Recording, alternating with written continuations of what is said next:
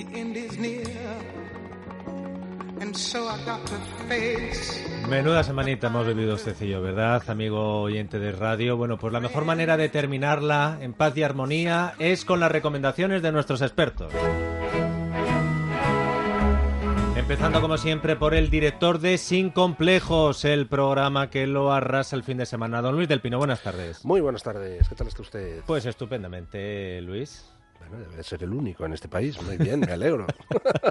Vamos a ver. Qué gusto. Vamos a ver, Luis, pero si tú eres la- el optimismo personificado. verdad, somos dos, somos dos. Por Lo que pasa es que yo estoy agatarrado y usted Ah, no. mira, no, sabía algo que te pasaba algo. Bueno, ¿de qué me quieres hablar hoy? Hoy quiero hablar, hombre, eh, hay que eh, corregir un reduccionismo. Si yo pregunto a alguien quién eh, fundó la Legión, pues todo, el mundo dice. Millán Astray, Sí. efectivamente. ¿no? Entonces, es cierto, Millán Astray fue el primer comandante de la Legión. Ahora bien, no fue su fundador. O sea, quien la funda es el que da la orden de fundarla. Y el que da la orden de fundarla es el que era entonces ministro de la guerra, José Villalba Riquelme, uno de cuyos nietos publica, publicaba de publicar un libro sobre todo el proceso de formación de la Legión. Eh, le entrevistaré uno de estos días en Sin Complejos, pero vamos, que quien da la orden es el ministro de la guerra, Villalba Riquelme, lo que pasa que el primer comandante de la Legión es Millán Astray. Y por cierto, el jefe de la primera bandera de la eh, Legión y lugarteniente de Millán Astray, pues fue un señor que no puedo decir cómo se llaman, o sea que me acusen de exaltación del, no sé que- cómo se llama, ismo, Sí, ¿Rima, man- rima con manco? rima con manco, y, y se llamaba Francisco. Vaya.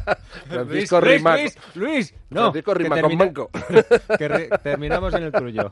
Y luego, pues hombre, eh, puestos a recordar nombres, aparte de José Villalba Riquelme, de entonces ministro de la guerra, pues recordemos que en la Wikipedia aparece su, su dato, quién fue el primer legionario, que fue un señor llamado Marcelo Villeval Gaitán, que fue el primero en alistarse a la legión el 20 de septiembre de 1920. El primer legionario, el Primer primer, legionario. español que se apunta a la legión. Repite su nombre porque vosotros Marcelo Villeval Gaitán, de 30 años.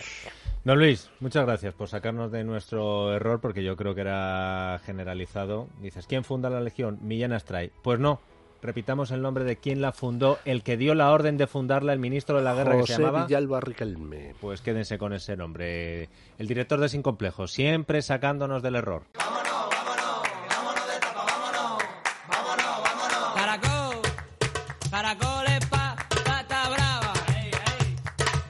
Alejandro Vara, buenas tardes. Hola, ¿qué tal? Muy buenas tardes. ¿Dónde nos va a llevar usted eh, Mira, a las hordas que le siguen por esas Pues mira, barras de Iba España? yo este fin de semana camino de Zamora y digo, ¿pero cuánto tiempo hace que no vamos a Valladolid?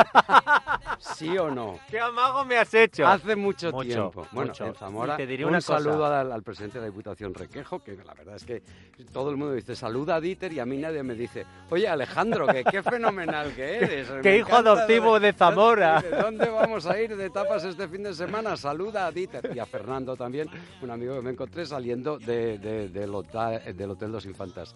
Y a más gente, pero bueno, de momento recuerdo a los que saludan afectuosamente a Dieter.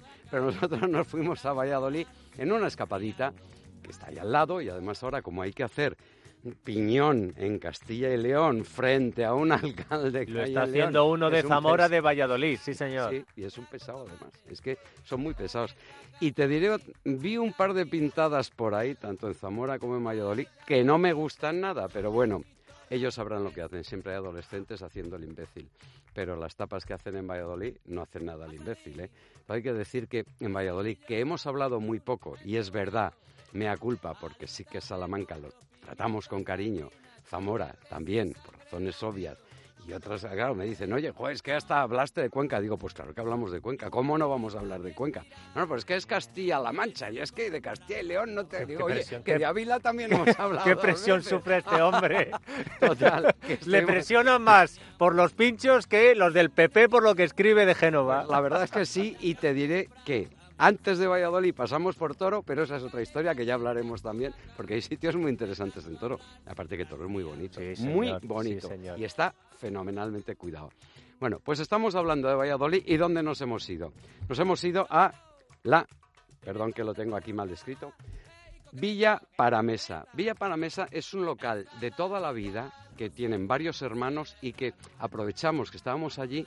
Varios hermanos, creo que son cuatro o cinco. Uno de ellos ha abierto en Madrid, en el barrio de las Letras. Sí, Ah. fíjate, no lo sabía, me lo contaron allí.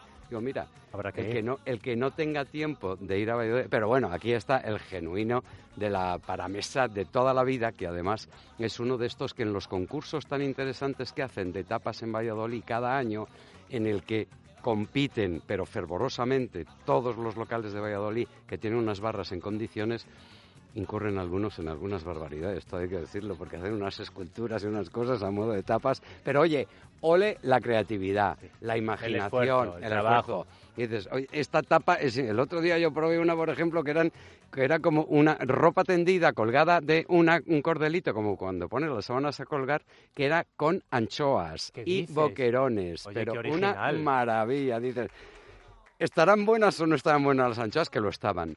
Pero solo de ver cómo te llega esa tapa ahí con tu vinito y dices, esto hay que, esto hay que premiarlo, esto hay que felicitarlo y esto hay que animarlo, porque mm, tampoco vale de regañar y decir, oye, que ya está bien de hablar de las croquetas y del pinche tortilla, que también hacemos, hacemos otras cosas.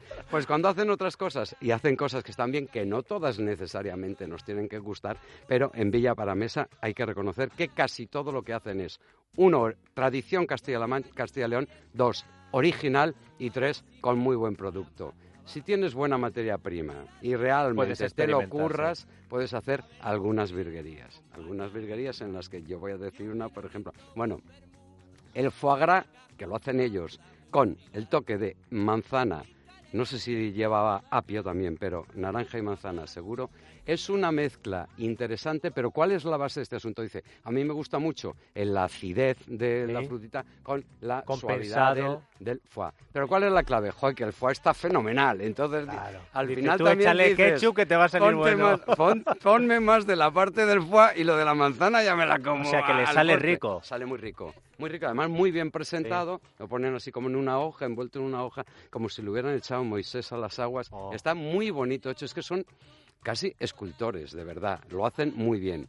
Ya te digo que por otros bares ves algunas aberraciones que también tienen nuestras complacencias, pero lo que hacen en Villa Paramesa tiene el doble valor de que no hacen solo la fruslería. Atención, que yo tengo aquí unos raviolis de costilla señalados con un asterisco que están, primero, el costillar está sensacional, la carne está muy bien trabajada, el ravioli que hacen ellos, la pasta, muy bien elaborado, el envoltorio es sublime y te puedes comer deme tres. Deme tres que me lo voy a cepillar en un plipra porque son suaves, está muy rico. De costilla, riquísimo. Bueno, y luego tienen un socarrat de gambas, que es uno de los platos más característicos del local, que es el arrocito ese que se Sí, queda ahí sí, tan sí, rico, tal, con unas gambas al ajillo, con un revuelto, pero están, dices, ¡joder, qué bueno, qué rico Por está! que Dios, me-". y además lo sirven todo. así como en una sartencilla pequeñita. Oh, para que nadie meta mano en tu, en tu tapa Qué y bonito. toda para ti y no la compartes, eso está muy bien. Y está muy rico, muy rico. Y luego también tienen, bueno, ya un homenaje a la tierra, el pulpo con papada de ternera. La papada de ternera es muy rica, es una de las partes más ricas de ese bendito animal. Mezclado con el pulpo, que está hecho como a la plancha, a la parrilla, es rico. es me una encanta. mezcla, dices, a mí, eso de marimontaña, en cuanto oigo marimontaña, digo, me pongo en lo peor. No, porque es que lo No, es original y está muy bien. Yo no lo había probado nunca. Aparte que la, la papada no se trabaja demasiado, es verdad, ni siquiera en las zonas donde supuestamente hacen elaboraciones con productos un poco arriesgados. Está riquísimo. No sé cuántos pinchos les vas a dar. yo, les voy a pon- yo les voy pero- a poner Pero originalidad, Muy originalidad alta, ¿eh? Villa Paramesa, que siempre me sale Paramesa, Pa- eh, Paramera, Villa Paramesa Paramesa. de Valladolid, le vamos a poner tres pinchos y medio. Tres y medio. No llegan a Seguimos con los tres y Sí, medio. señor, llevo tres engatillados. Está, sí, tres engatillados, pero bueno, en fin, yo solo quiero decir una cosa, el trato es muy bueno, el- son muy, pero cuídenme un poco el pan. Yo te digo una cosa que a veces repito, es muy importante. El vino está muy bien, pero el pan muy importante. Nos trajimos como no sé cuántos kilos de pan, por cierto, en una panadería que encontramos por ahí. Con un no mal pan no se pueden tener cuatro pinchos. Es ¿verdad? difícil, porque te tira un poco para atrás. ¿Y de precio? Eh, de precio está bien, Ah, de vale. precio está muy bien, no se pasa nada. Con un buen pan tendrían los Habría cuatro tenido pinchos cuatro. asegurados. Seguro que sí, señores. Y además, yo creo que lo pueden bordar, porque todo lo demás lo tienen. Anda que no Si hay pan bueno en, Zamora, poquito- en Valladolid, en bueno, favor, en- Yo te digo que nos trajimos un pan, una barbaridad, todo el coche lleno de pan. Una cosa tremenda. Íbamos cuatro en el coche, todos paneros menos yo, salvo de este pan. Si hubiera tanto pan bueno, yo sería panero, pero como no lo hay. bueno.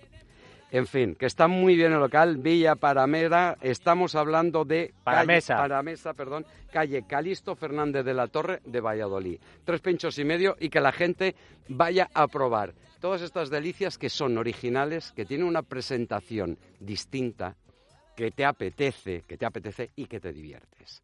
Y ya hablaremos más de las croquetas y de los pinchos de tortilla.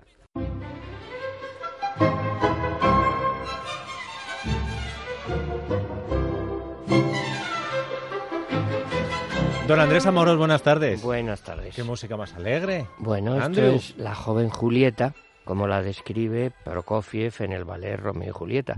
Y es que en el Día de los Enamorados, pues yo recomiendo Romeo y Julieta de Shakespeare. Claro, no soy muy original, pero fíjate, clásico. pero pensaba yo, ahora la gente joven que domina el inglés y por ejemplo dice, oye, que la serie esa hay que verla en inglés. sí, bueno. ¿por qué no leen a Shakespeare en inglés un poquito? Que te aseguro que es infinitamente mejor que en español. Y yo sé poco inglés, por lo menos hay un bilingüe. Es que leer a, Shakespeare en inglés es una música maravillosa. Bueno, Yo creo que mm, primero van a ir por las series y luego quizás a lo mejor has convencido hoy a alguno de lo de Shakespeare. que prueben, claro. A ver qué sale. Mira, recordemos, Romeo y Julieta. Es eh, 1595, la más excelente y lamentable tragedia. eh, se basa en Bandello, en una leyenda de Verona. También para tu par- eh, programa de turismo en Verona. Ahí es un camelo todo, pero es precioso. Oye, El- chico, el- ese sí, claro. Claro, el, El- el- mira, ese es el balcón. el balcón y la estatua que hay que tocarle el pecho a la joven. Bueno, que lean, hay muchas ediciones de bolsillo, cuestan menos de 10 euros. O sea que es bien fácil. Hay muchas músicas sobre esto. Gounod, Berlioz, Berlini, Tchaikovsky, Prokofiev. Hay también muchas películas.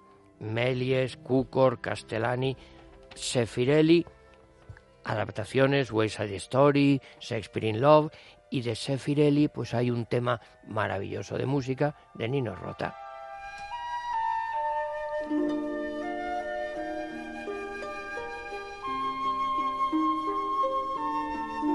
Vas a terminar convenciéndome que Rota está casi, casi a la altura, ¿eh?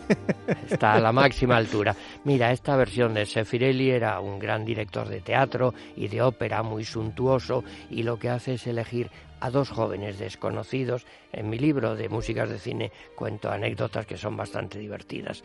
Quería mm, hacer como en la película, como en la obra de Shakespeare eh, original, que sean jovencitos de verdad.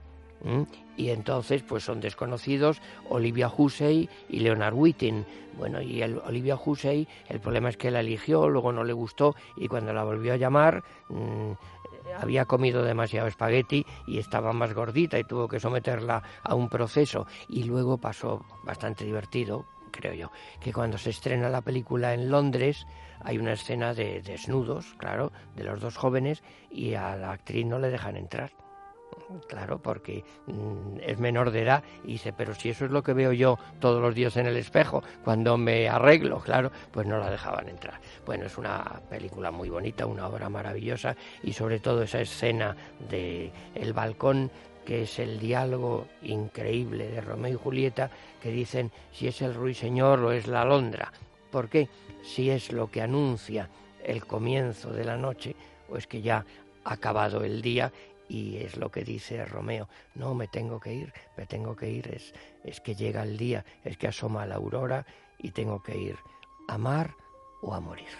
Bueno, intervención de un servidor en la sección de Amoros, cosa que no suelo hacer, para decirles dos cosas. Una, que está muy bien lo de Shakespeare y Romeo y Julieta. No, no, está maravilloso. Está muy bien, está muy bien. No seré yo el que delante de Amorós diga nada malo de Shakespeare y menos La cumbre. y menos de Romeo y Julieta en el 14 de febrero. Pero yo le recomiendo que vayan a la librería y busquen hoy rápido, te estoy haciendo un favor porque puedes quedar muy bien en casa.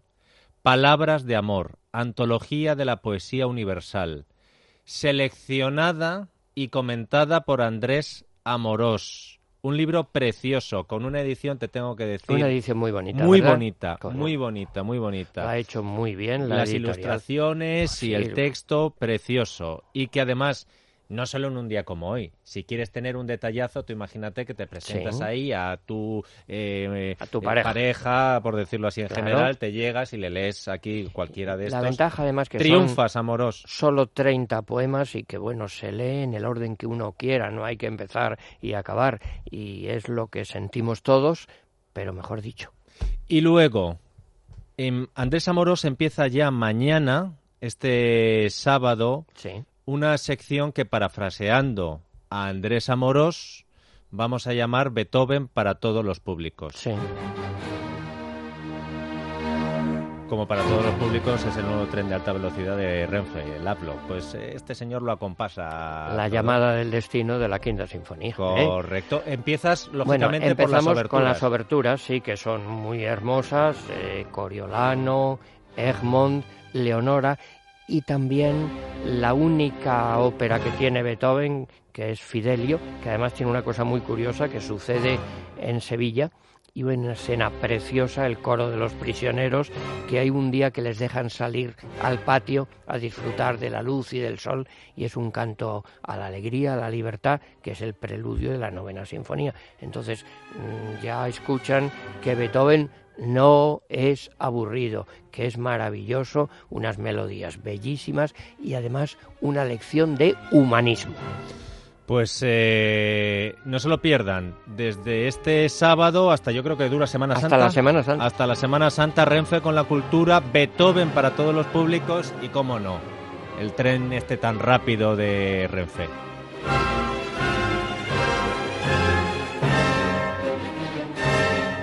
El corazón de Paquita latiendo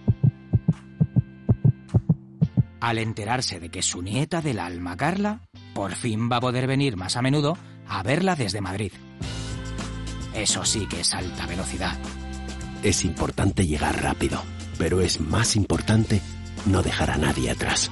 Renfe presenta Hablo, alta velocidad para todos. Próximamente billetes a la venta. Renfe.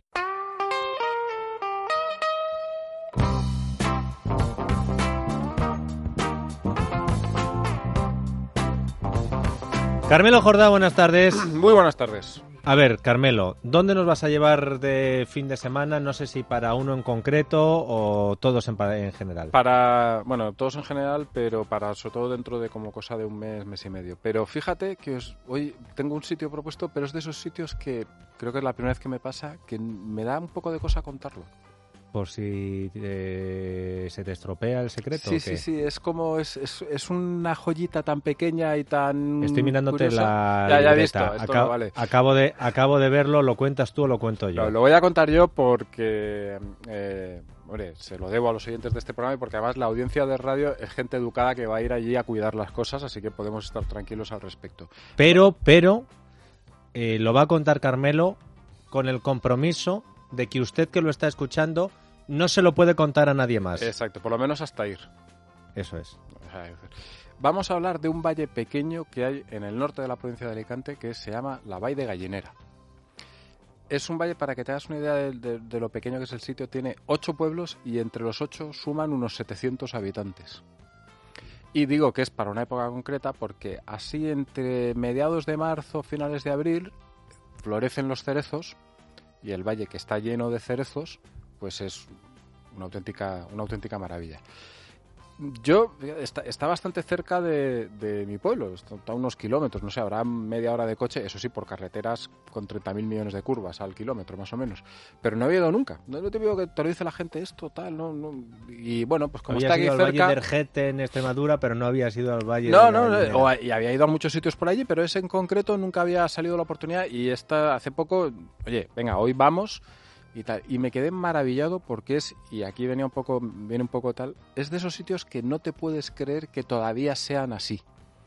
Es decir, es realmente mediterráneo, eh, un paisaje mediterráneo, esos pueblos tan pequeños, es como si fueses yo que sea la Sicilia de los años 60, pero aquí en la provincia de Alicante, ahí al lado, ahí al, al ladito del pueblo de mi madre. No, está al lado.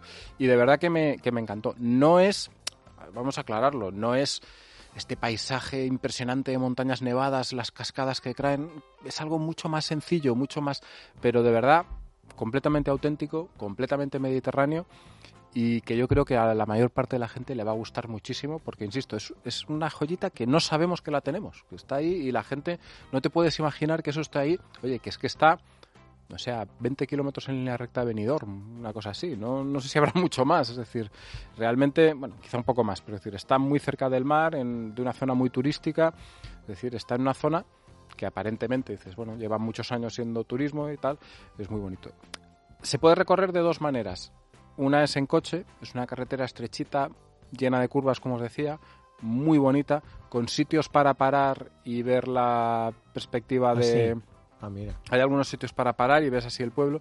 Los desde miradores. los exacto con pequeños miradores se puede correr recorrer también a pie hay un camino que no es la carretera es decir que va sin el peligro de los coches que une los ocho pueblos que son yo creo que son como 16 kilómetros que oye, es un buen paseo pero es una cosa que se puede hacer en un día sobre todo allí que, que hace muy buen tiempo como decía es un paisaje especialmente espectacular en en primavera cuando florecen los cerezos, pero es que fuera de primavera es un paisaje de pinos, de árboles frutales precioso, muy muy humano, muy trabajado, con muchos campos de cultivo, muy tal, pero también con montañas, las montañas por esa zona tienen mucha roca, son montañas con que siempre acaban en crestas, cosas digamos, con montañas bastante llamativas desde ese punto de vista, altas, no muy altas, pero altas porque estamos muy cerquita del mar. No es una montaña que está a 400 metros de altura y que tiene el mar a unos kilómetros, pues eh, ya es algo bastante imponente. Y tiene dos cosas que son, aparte de los pueblos, que son una delicia, porque como digo, son pequeñitos, el típico pueblo que solo hay un bar, eh, con una iglesia, todos tienen su pequeña iglesia muy pequeñita, pero muy coquetas, con campanarios que tienen a lo mejor solo dos o tres pisos, que parecen, es, es eh, lo decía mi madre, yo fui con ella, es como un Belén. Exactamente, es como un pueblecito de Belén. Es ese, yo creo que es una imagen perfecta y con pues la iglesia pequeñita, dos, tres calles a lo sumo. Están muy cuidados, que es una cosa que está bien. Que es decir, no, no son, no sé, son pueblos en los que se ve abandono, no, al contrario, están muy cuidados, con las fachadas muy limpias, muy blancas, todo muy, muy bien. Y aparte, de, digamos, como os decía, de los pueblos, tiene algunas cosas más, más que ver. Tiene lo que llaman la Peña Forada, que es una gran. Una, una, en, en el, lo alto de una de las montañas hay un agujero. Forat en valenciano es agujero, de ahí viene. Hay un gran agujero que además tiene una historia porque el día de San José justo pasa por ahí un rayo de sol y da en un antiguo en las ruinas de un antiguo convento. Es decir, una... Se parece una cosa de Indiana Jones, ¿no? Cuando el rayo sí, de verdad, sol pase sí, por... tiene, tiene, una, tiene una historia así, poco más modesto, obviamente. Y luego tiene también un mirador al que recomiendo a la gente ir. Se puede ir en coche, es decir, que es una carretera muy estrecha y con una subida enorme, pero se puede subir en coche despacito, en primera, segunda, primera, segunda. Llegas hasta arriba, le llaman el mirador del Chap. Chap escrito XAP, que también eh, en valenciano se pronuncia así, que tiene una vista desde ahí arriba, ves exactamente todo el valle, ves el mar a la derecha porque está, como digo, muy cerca del mar, ves la montaña de Benicadei, que es una de las más bonitas del mundo mundial, a la izquierda con su cresta de roca. Es decir, es una zona, como digo, de un paisaje muy bonito. Y tiene también una cosa curiosa que a mucha gente le podrá interesar y que yo creo que es una historia que en general se conoce poco, aunque obviamente está en la historia.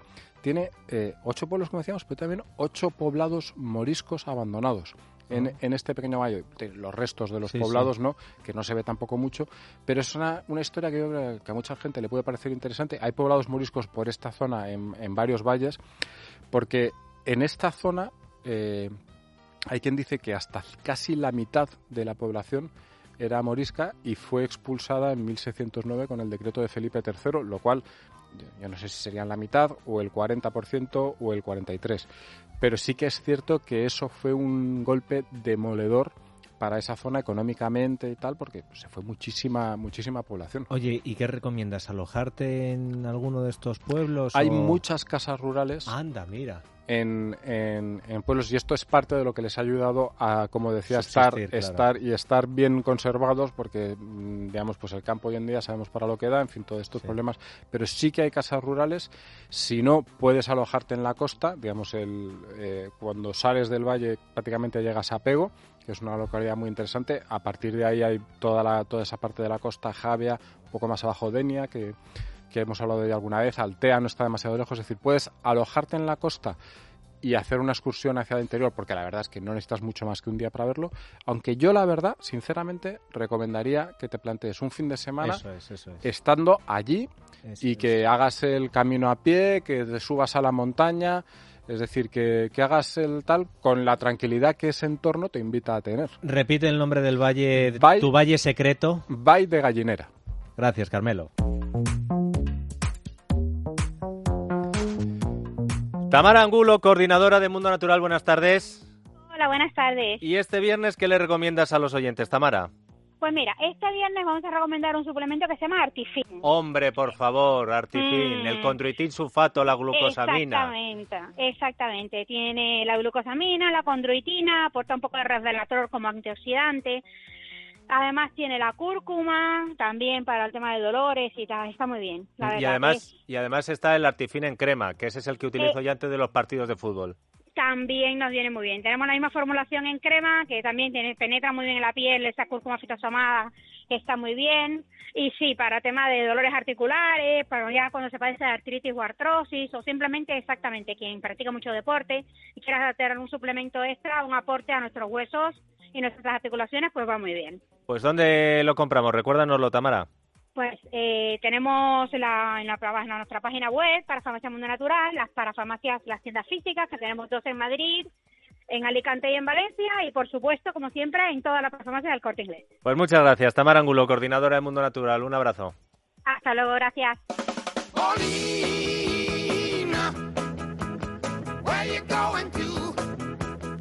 Pablo Molina, buenas tardes. Hola, ¿qué tal? Muy buenas tardes. ¿Cómo estás, amigo? Muy bien, muy bien, fantásticamente. ¿Y el menú televisivo? Amor, mucho amor. ¿Cómo? Amor, esta es el día de San Valentín. Y, y eso se nota, ¿no? Bueno, que sí se nota. Mira, en el canal de Kiss esta noche a las 10 de la noche eh, una serie, una nueva serie que se titula Mi boda me envió a urgencias. Eh, muy apropiado para un día como el de hoy, Molina. Son episodios de bodas que acabaron en tragedia. El primer, el, el primer programa es una pareja de novios que es secuestrada en México y piden un rescate por ellos. Eres de los más románticos, se te está pegando lo de Carmen Calvo. ¿Mañana algo o, eh, o- Sí, o algo más en- hoy? En TNTV también seguimos estirando el día Sí. de San Valentín. Parejas asesinas. Ah, mira, 11 de la hombre, estupendo, estupendo. Todo el amor está en el aire. Eso es, eso es. Bueno, para el que quiera eh, dejar San Valentín al lado, a un lado, en la sexta también el sábado a las nueve y media eh, entrevistan a Inés Arrimadas. Ah, mira, bueno, pues eh, la ha tenido hoy Federico. mm, No sé qué le prepararán en la sexta. ¿Y el domingo?